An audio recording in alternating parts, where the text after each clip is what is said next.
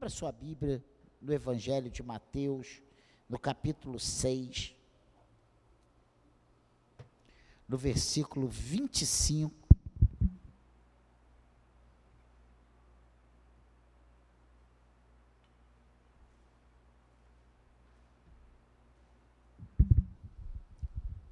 Mateus, capítulo 6, versículo 25. Você que gosta de colocar título aí na palavra, não andem preocupados. Igreja, Deus te trouxe aqui nessa noite para você ouvir isso. Não ande preocupado.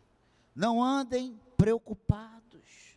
Pastor, mas o que mais nós temos nesses dias é preocupação. Mas lembre-se, nós temos um Deus que cuida de nós. Não andem preocupados. Amém? É o título. E Deus vai falar o nosso coração nessa noite. Eu creio que você foi trazido pelo Espírito de Deus para ouvir essa palavra. Eu tenho certeza absoluta. Eu tinha outra palavra preparada já no gatilho desde ontem. E o Senhor falou: "Não". E eu vim a essa palavra. Então, irmãos, diz assim, Mateus 6, 25. Por isso, digo a vocês, não se preocupem com a sua vida, quanto ao que irão comer ou beber, nem com o corpo, quanto ao que irão vestir. Não é a vida mais do que o alimento, e não é o corpo mais do que as roupas? Nós vamos trabalhar até o versículo 34, mas eu quero ficar nessa leitura inicial, nesse versículo 25. Olha o que a palavra diz: palavras do Senhor Jesus. Por isso digo a vocês: não se preocupem com a sua vida, quanto ao que irão comer ou beber, nem com o corpo, quanto ao que irão vestir. Não é a vida mais do que o alimento, e não é o corpo mais do que as roupas. Mateus, nesse capítulo 6, nos fala sobre a maneira de andar e viver do crente neste mundo em relação ao Pai, né? Ao Senhor. Gente, eu sou muito preocupado. Todo mundo diz, pastor, relaxa. Mas quando vai chegando o dia 10, você não sabe como eu estou para pagar essa parcela do IPTU. Responsabilidades. Quem aqui não tem responsabilidades? Quem aqui não tem desafios? Seria até leviano da minha parte achar que encontrar uma pessoa aqui com preocupações seria um absurdo. É quase que o inverso. O absurdo é não ter ninguém. É, é ter uma pessoa, sabe? Preocupado. Gente, a gente se preocupa com a nossa saúde, se preocupa com o corpo, se preocupa com o trabalho, com o estudo, com o casamento, com casa, é com como é que vai ser, como é que eu vou pagar meu boleto, meu gente, mais preocupante do que cartão de crédito, eu acho que não existe. É um fator de preocupação, acho que geral, né? Meu cartão, ai, meu cartão, eu ouço isso dentro da casa, né, Cláudia? Cláudio está até descendo as escadas. Meu cartão, Daniel, meu cartão. Mas a Shopee não para de parar na porta, gente. O cartão tem que chegar alto, né? É toda hora um apito. Então, irmãos, mas ele está falando aqui, não é de cartão de crédito, não é só com dívidas, ele está falando sobre dois aspectos que pre precisam ser levados em conta. Aquilo que o crente faz em particular e aquilo que ele faz em público. Esta abordagem das questões práticas da vida pessoal e privada que encontramos nesse capítulo 6 nos levam a entender que a situação é mais complexa do que pensamos, porque às vezes foge. Eu sei que o Senhor todo mês, gente, nós estamos aqui há 14 anos, vai fazer. E há 14 anos vocês escutam, ó, pagamos nosso aluguel em dia. É verdade ou não é? Mas há 14, quase 14 anos, 13 anos e meio, que eu vivo preocupado todo início de mês, como é que vai ser. Tem preocupações que a gente tem que independe até da nossa vontade. Às vezes a gente não quer ficar preocupado, mas quando a gente se pega, a gente se pega preocupado. A gente vê preocupação. A gente sabe que vai dar certo, a gente sabe que Deus está no controle, a gente sabe que Deus vai nos ajudar, mas quando a gente percebe, a gente já está preocupado. É preocupado com o filho, é preocupado com o marido, é preocupado com a esposa, é preocupado com o casamento, é preocupado com o trabalho, é preocupado com a saúde, é preocupado com as más notícias, né?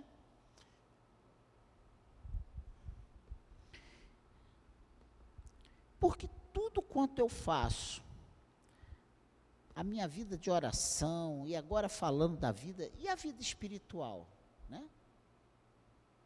Será que a gente tem se preocupado tanto com a vida espiritual quanto com a nossa vida particular, pessoal? Porque tudo que eu faço, a minha vida de oração, as minhas tenta, tentativas para praticar o bem, que é um esforço, né? Porque para a gente fazer o mal é assim, já é. Agora, para a gente fazer o bem, a gente tem que frear o nosso ímpeto, muitas vezes, para fazer o que é certo. A minha vida de jejum, de oração, a minha devoção pessoal, a nutrição e cultura da minha própria vida espiritual não me afasta do mundo. Pelo contrário.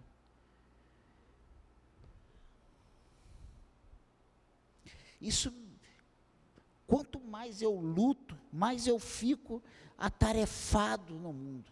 Essa é a verdade. Acho que nós nunca tivemos dias tão corridos e preocupantes como nós estamos vivendo agora. E parece que está acelerando. Foi ontem que nós estávamos aqui na virada do ano. E já estamos às portas de uma outra virada de ano. Então, irmãos, Eu mantenho-me ocupado em negócios e outras atividades, e tenho uma multidão de problemas que fazem pressão sobre mim.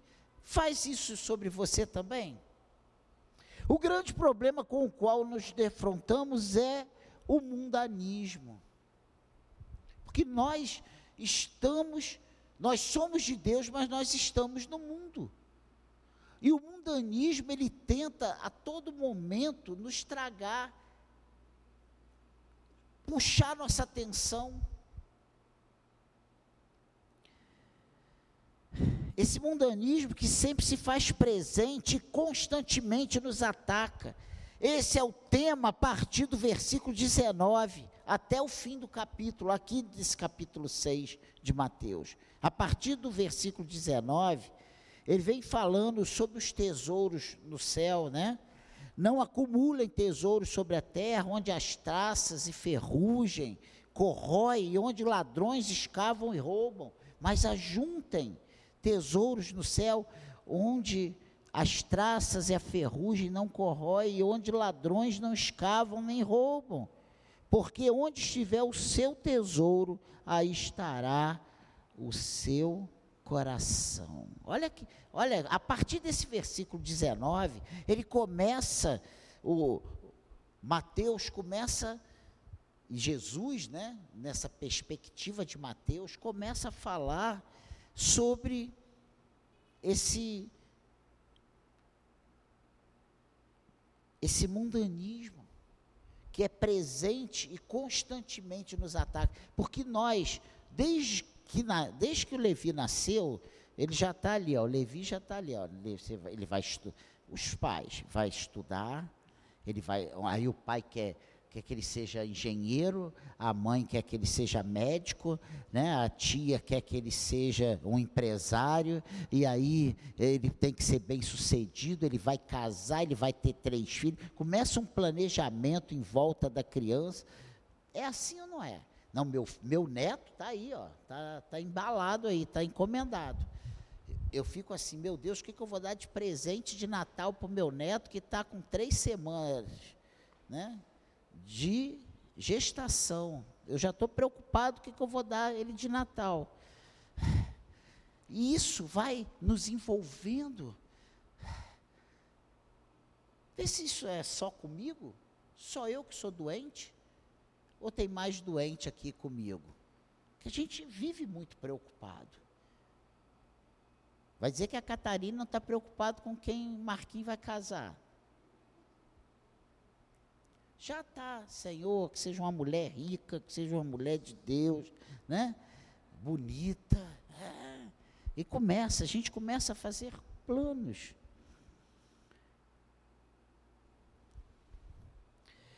Então, irmãos, nós precisamos estar atentos para o perigo que representa o mundanismo.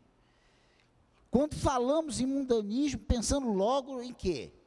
Adultério, roubo, assassinato, na boemia, né? A gente já pensa quando fala em, peraí, é isso? Mas o que está sendo abordado aqui pelo Senhor Jesus no, no, no Evangelho de Mateus, como mundanismo, é mais profundo e perigoso, porque é uma coisa sutil. Esse mundanismo, ele vem sutilmente, sabe, como a gente come um mingau quente pelas beiradinhas, esse mundanismo vem pela beirada, vai comendo, vem, vai entrando e vai dominando, e quando a gente percebe, a gente já está bem atolado nele. Esse perigo é representado pelo atrativo das riquezas. Peraí, que riquezas? Dinheiro? Se a família Tinte não prestar atenção, daqui a pouco, o Levi vai ser a riqueza da família. Entende? Então pode ser um neném, pode ser o marido, pode ser a esposa, pode ser o diploma pendurado na parede, pode ser o emprego, o contra-cheque quando a pessoa recebe pode ser o salário que a pessoa ganha, pode ser N coisas. Então, irmãos, o perigo de sermos derrotados pela mentalidade, perspectiva e atual tipo de vida do mundo é grande. Do versículo 19 até o versículo 24, Jesus está nos avisando do perigo de juntarmos tesouros sobre a terra e vivermos exclusivamente para eles. E do versículo 25 em diante, Jesus se preocupa em nos alertar para o perigo da preocupação com esses tesouros que foram acumulados. Porque o problema não é a gente só ter o tesouro, é a gente viver preocupado. O meu casamento é um tesouro. As minhas filhas são tesouro. Os bens são tesouros. A igreja é um tesouro. Espera aí. Mas quando esse tesouro toma o primeiro lugar na minha vida, no meu coração, é que ele se torna um perigo. Que isso, pastor? É, então o senhor está dizendo que até o serviço na casa de Deus pode ser um perigo? Pode.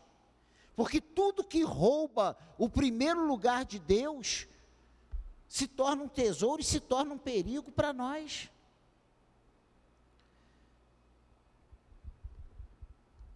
Ficamos ansiosos a respeito desses tesouros. Há muitas pessoas que talvez não sejam culpadas de acumular tesouros sobre a terra. Às vezes a gente não, não, não tem culpa. Mas que podem ser extremamente culpadas de mundanismo, por estarem sempre pensando sobre essas coisas, concentrando nelas toda a sua atenção. Não deixe que nada roube o lugar que é de Deus.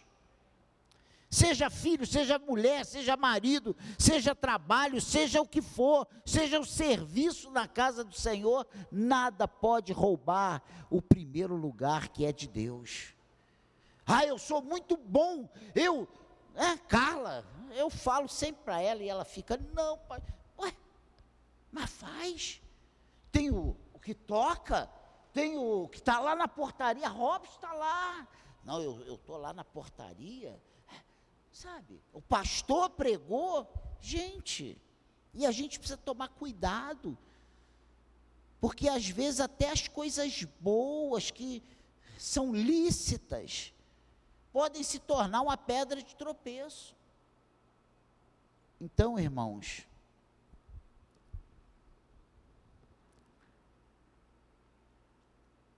cuidado.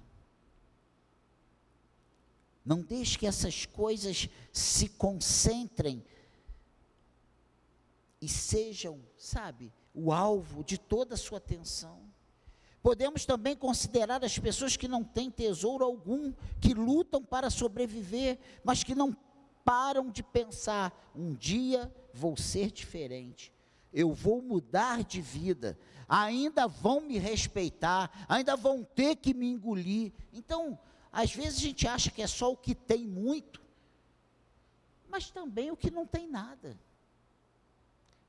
E a gente precisa desse equilíbrio para viver a nossa vida com Deus.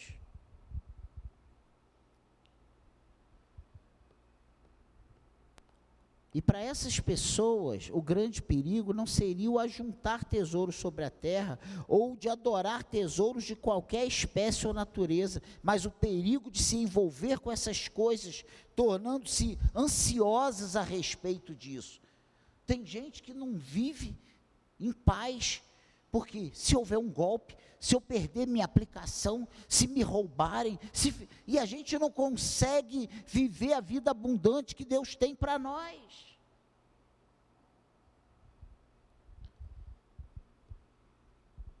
O rico pode viver preocupado com a sua riqueza e o pobre preocupado em alcançar a sua riqueza? Pode, sim, pode.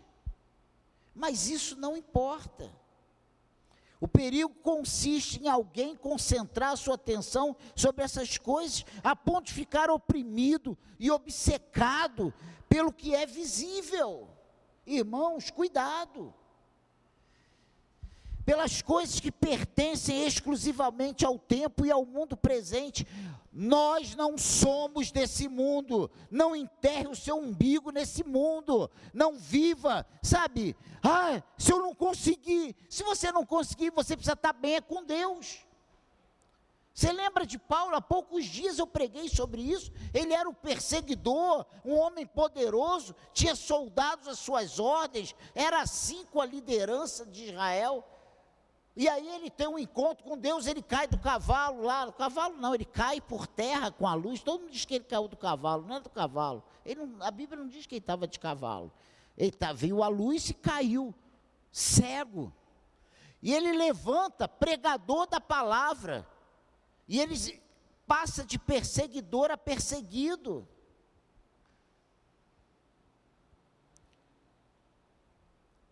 E ele ficou desesperado porque ele disse que abriu mão de tudo. E ele, na, sua, na defesa do seu apostolado, ele diz: Eu fui muito açoitado, eu fui o mais açoitado de todos, eu, eu tive não sei quantos naufrágios, eu fui picado por víbora, eu tive, eu, eu fui preso não sei quantas vezes, eu fui perseguido, eu fugi no sexto. É tanta coisa que veio sobre ele. Mas ele falou assim: olha, mas tudo que eu tive, e tudo e todo e toda a riqueza e todo o poder, ele foi discípulo de Gamaliel, né? O, o maioral daquela época. E aí sabe o que ele falou? Olha, toda, toda essa glória que eu alcancei nesse mundo, eu reputo como refugo. Isso não é nada. Irmãos, não viva ansioso. Ah, eu, eu vou morrer e não vou ter minha casa própria. A sua casa já está sendo construída pelo Senhor lá na glória. Ah, mas eu não vou ter um carro zero. Meu irmão, carro zero não vai te levar para lugar nenhum que você vai morrer, tu vai deixar teu carro zero com chave e tudo na sua casa, alguém vai acabar com esse carro. Ah, riqueza, aplicações, né, Márcio? Mas vai chegar uma hora. Eu não estou falando contra a aplicação, eu estou dizendo que vai chegar uma hora que a pessoa vai morrer e vai ficar tudo lá, vai ficar para a família. E às vezes, os filhos, né, quando são muitos, sempre tem um encrenqueiro que vem para brigar, para tirar a paz dos outros. Então, às vezes, a gente vive tão preocupado com certas coisas, né? E a gente acaba deixando de usufruir, de viver como o Senhor espera que nós vivamos. Amém, igreja?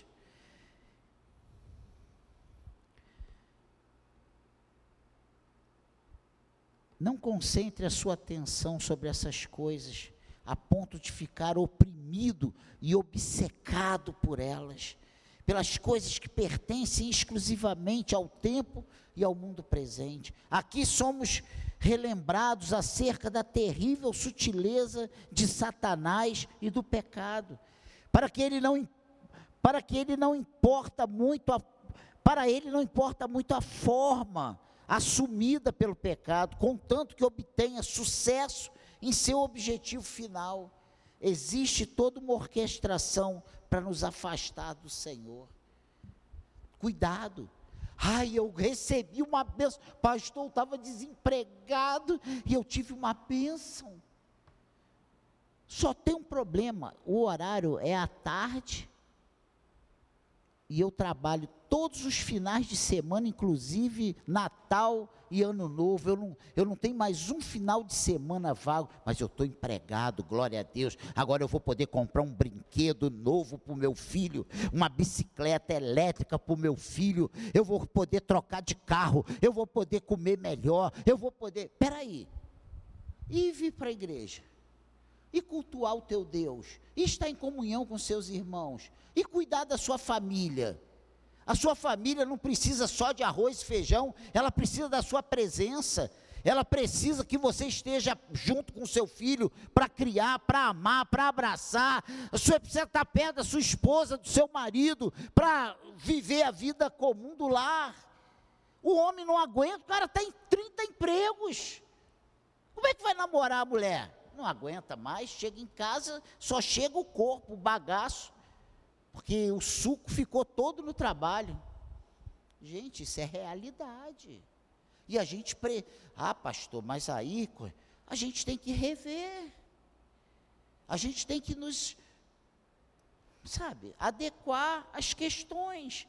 E a gente tem que orar e pedir ajuda ao Senhor. Nada disso que a gente está tratando pode ser é, pode se excluir o Senhor disso? Claro que não.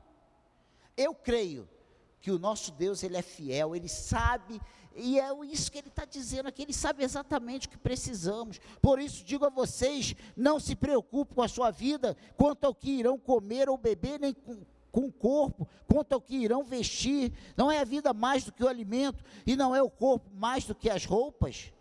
Observem as aves do céu que não semeiam, não colhem, nem ajuntam em celeiros. No entanto, o pai de vocês, quem é teu pai? É Deus. Ele está falando aqui de Deus. Ele não está falando aqui do teu pai natural. O meu já está morto. O meu pai natural. Mas ele está falando aqui de Deus. O pai de vocês que está no céu as sustenta Será que vocês não valem muito mais do que as aves? O próprio Senhor Jesus está perguntando isso para os seus discípulos. Será que vocês não valem mais do que as aves? Aí a gente fica ansioso, né, Andréia? Será que meu filho vai infartar, vai morrer? Será que ele vai passar mal? Será que vai pegar E a gente não consegue viver. A gente entra em crise, a gente precisa tomar remédio, a gente não consegue ter prazer em nada, porque a gente está preocupado. Irmãos, isso aqui não é privilégio de um ou outro, não, isso tem, é algo que está sendo geral dentro da igreja. E a gente se preocupa tanto com a gente foca. E as pessoas que focam na limpeza? Não entra na casa! Porque limpou a casa. Meu Deus, né, Cláudia? Gente, é uma luta. É uma luta. Porque quer a casa limpa. Claro que a casa tem que ser limpa. Eu não quero morar numa casa suja. Mas a gente tem que ter o equilíbrio. A gente precisa entender que nada disso pode ser um Deus na nossa vida.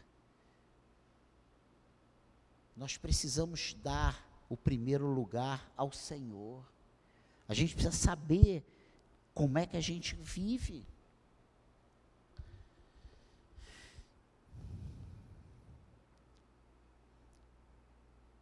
E para Satanás não importa a forma. Ele quer o resultado final. Ele quer ver crentes desfocados de Deus, mas focados com os afazeres desse mundo. E aí, sabe onde você vê um exemplo disso na Bíblia? Marta e Maria. Maria aos pés do Senhor e Marta correndo para lá e para cá, eu tenho que fazer, eu tenho que fazer almoço, eu tenho que dar o almoço. Claro que tem que dar o almoço.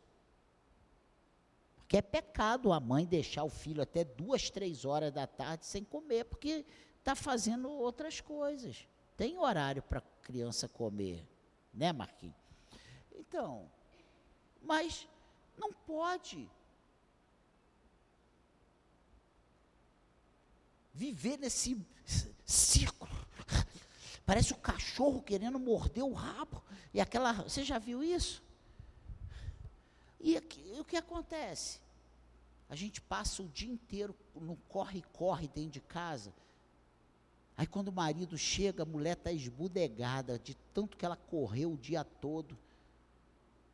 Está com aquele cheiro de cebola, alho no cabelo, suado, tudo colado aquela roupa suja, rasgada, com blusa do deputado. Gente, aí depois reclama que o casamento está ruim. É o Cláudio Duarte diz, né? Meu marido não me procura, a pessoa não se esconde, pô. Então, irmãos, vamos entender isso. Cuidado, não se preocupe não se preocupem com a sua vida. Deixa que o Senhor sabe exatamente o que você precisa. Ele sabe. Irmãos, eu preciso contar isso aí. Eu falei que eu ia contar. Eu estou testemunhando isso aí. Até para até mosquito pernilongo eu estou falando isso. Segunda-feira passada, no jantar dos pastores, eu fui. E lá tinha uns produtos né, que iam ser sorteados. E nessa obra que a gente fez aqui, eu doei a furadeira e a parafusadeira para o irmão que fez a obra. E eu estou para comprar, e estou para comprar, e estou para comprar, e nunca compro. Quando eu passo para ir ao banheiro, lá na frente dos produtos que eu ser sorteado, eu vi uma parafusadeira. E aí eu logo, Senhor, tu podia me dar essa parafusadeira que tu sabe que eu estou precisando. A minha, eu doei lá na tua obra. Por aquele, depois foi feita a obra na tua casa e depois eu doei para o irmão que fez a obra. E fui embora. Começou o sorteio. Agora vamos sortear a parafusadeira. Na mesa estava eu, Cláudia, Márcio, Raquel, Leandro e Bia. Quando falou essa. Agora vamos sortear a parafusadeira. Todo mundo ali na mesa falou: essa Bia, Leandro, essa parafusadeira vai ser do Daniel. E a parafusadeira vai para Engenho de Dentro, pastor Daniel. Aí eu chorei. Porque Deus cuida dos detalhes, irmãos. Deus cuida dos detalhes. A gente está falando isso, né? Carla deu testemunho há pouco tempo no, no, aniversário de casamento, ganhou bolo. Foi uma bênção. Deus cuida dos detalhes, irmãos. Às vezes a gente acha que Deus não está nem aí para nós. Eu já tive tanta experiência desse cuidado de Deus. Deus cuida da gente. Ele cuida de mim. Ah, mas também tu é o pastor. diante dele, eu e você estamos no mesmo nível. Eu até cresço um pouco, eu sou baixo, aí para ficar da sua altura, da altura da. Do, pô, hoje eu cheguei ali, gente, como é que pode? Cresceu. Catarina cresceu, aí que eu fui ver que tem dois metros de sapato. Beleza.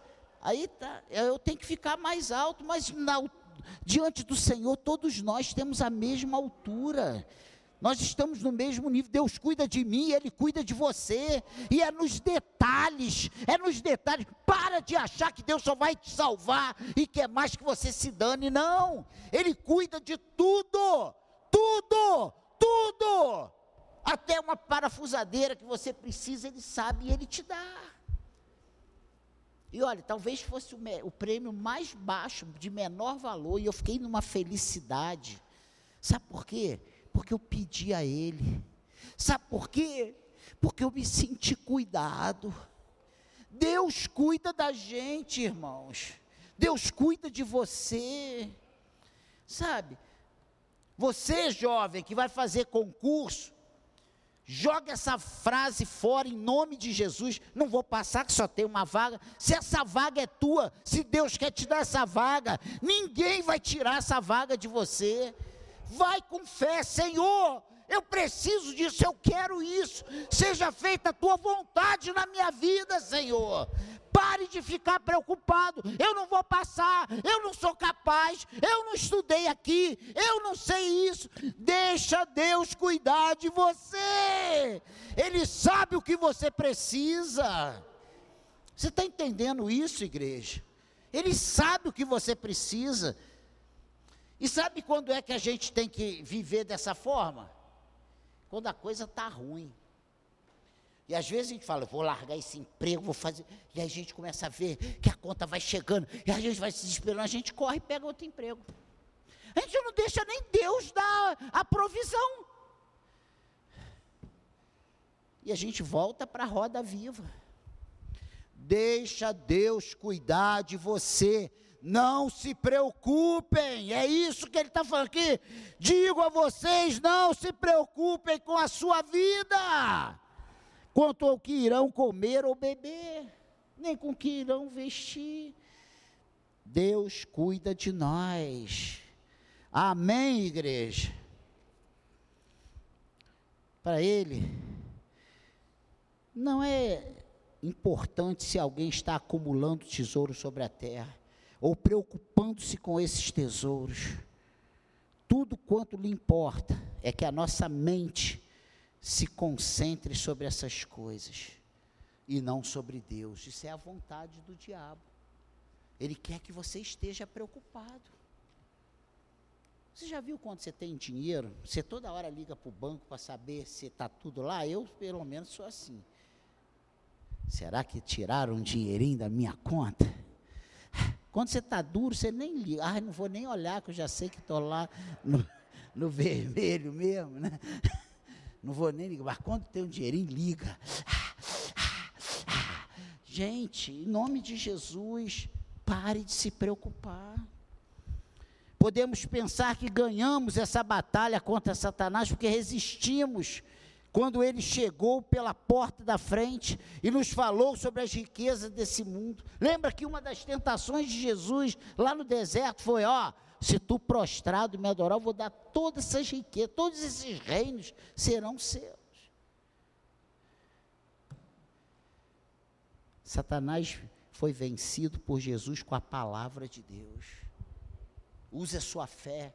Eu tenho um Deus que sabe exatamente o que eu preciso. Eu tenho um Deus que cuida de mim.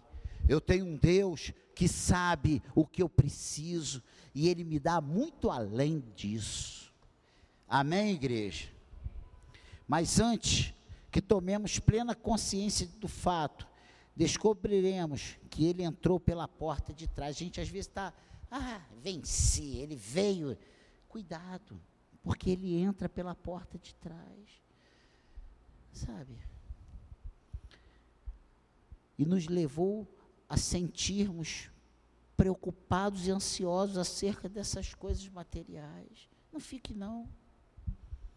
Nada. Ah, eu estou doente. Se você morrer, tu vai para onde? Não é para a glória, gente? Ou não? É para a glória. Eu tive um apagão esses dias aí, eu falei, bom, tô, tô, já estou na porta de embarque. Não era não, acho que era só uma sinusite. Gente, se a gente não morrer, a gente não vê Deus.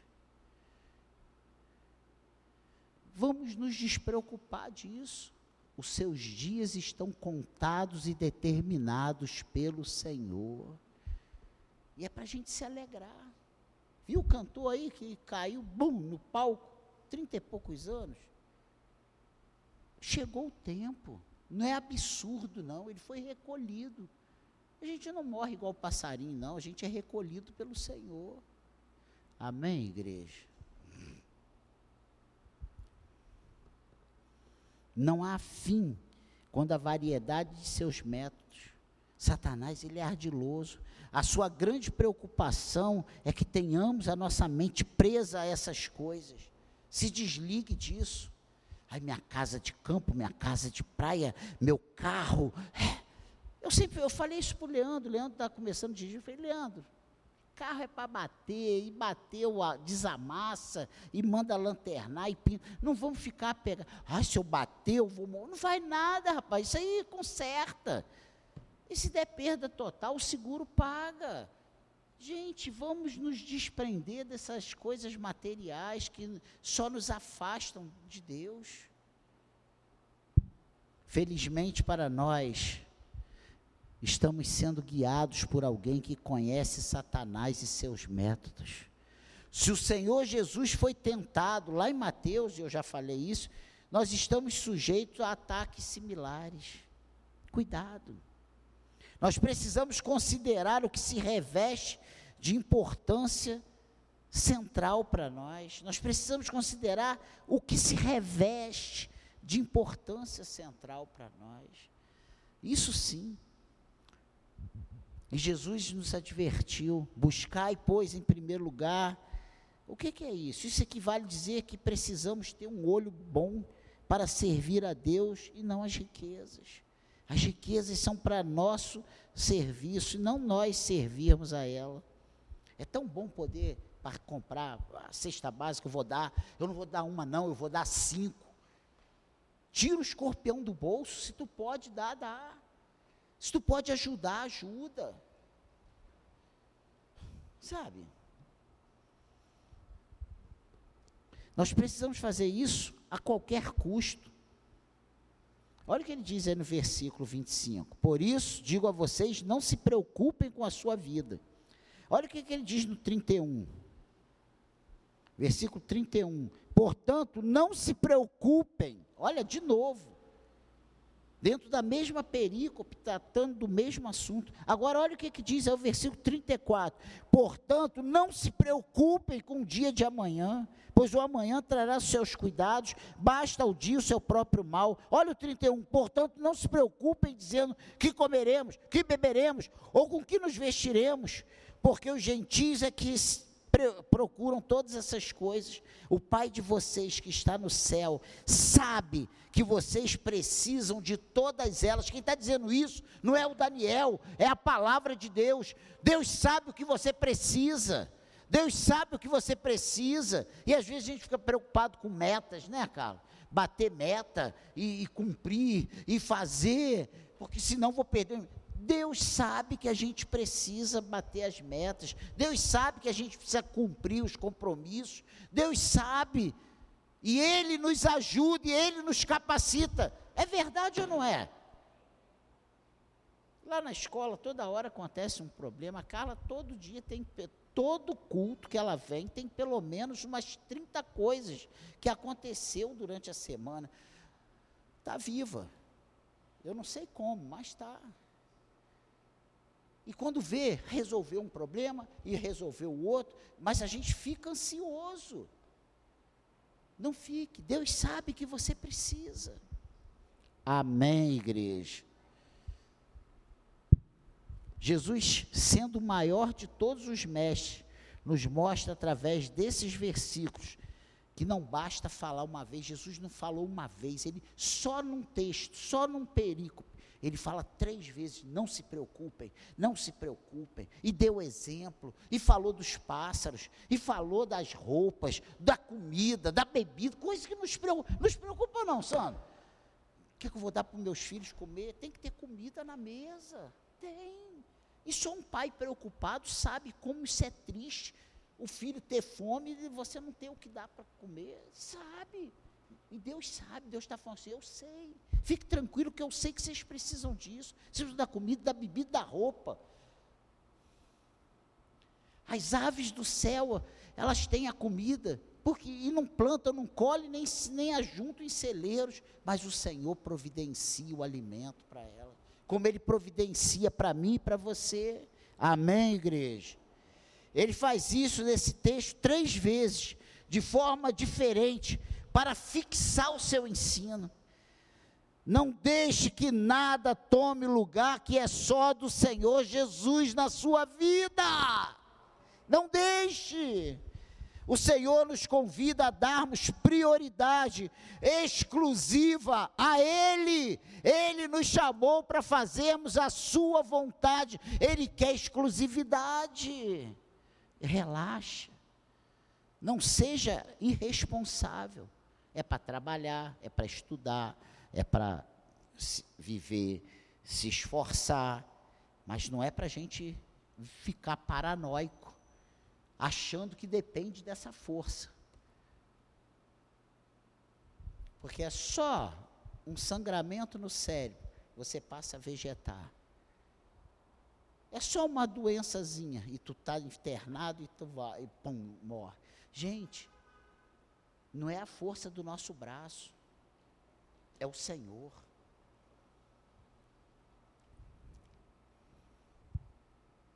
Amém, igreja. O Senhor nos convida a darmos prioridade exclusiva a Ele. Ele não quer que estejamos divididos. E esse ano de 2023 está chegando ao fim. Isso aí, olha, melhor época para você reavaliar a sua vida. A TV mostra a retrospectiva do ano, né? Os principais fatos. Chega em casa nesses dias, faz uma retrospectiva da sua vida. O que aconteceu? Para quantas pessoas você falou de Jesus? Quantas pessoas você impôs a sua mão e orou por ela? Quantas pessoas você aconselhou? Porque pessoas para dizer, larga esse homem aí, arruma outra, fila anda, tem uns montes aí fora. Mas para dizer, olha, o Senhor vai restaurar a sua vida, o Senhor vai restaurar o seu casamento, o Senhor vai te abençoar. É isso que o Senhor espera de mim e de você, de cada um de nós. Ele não quer que estejamos divididos. Cuidado com o pensamento que nos convence que não temos nada importante nesse mundo.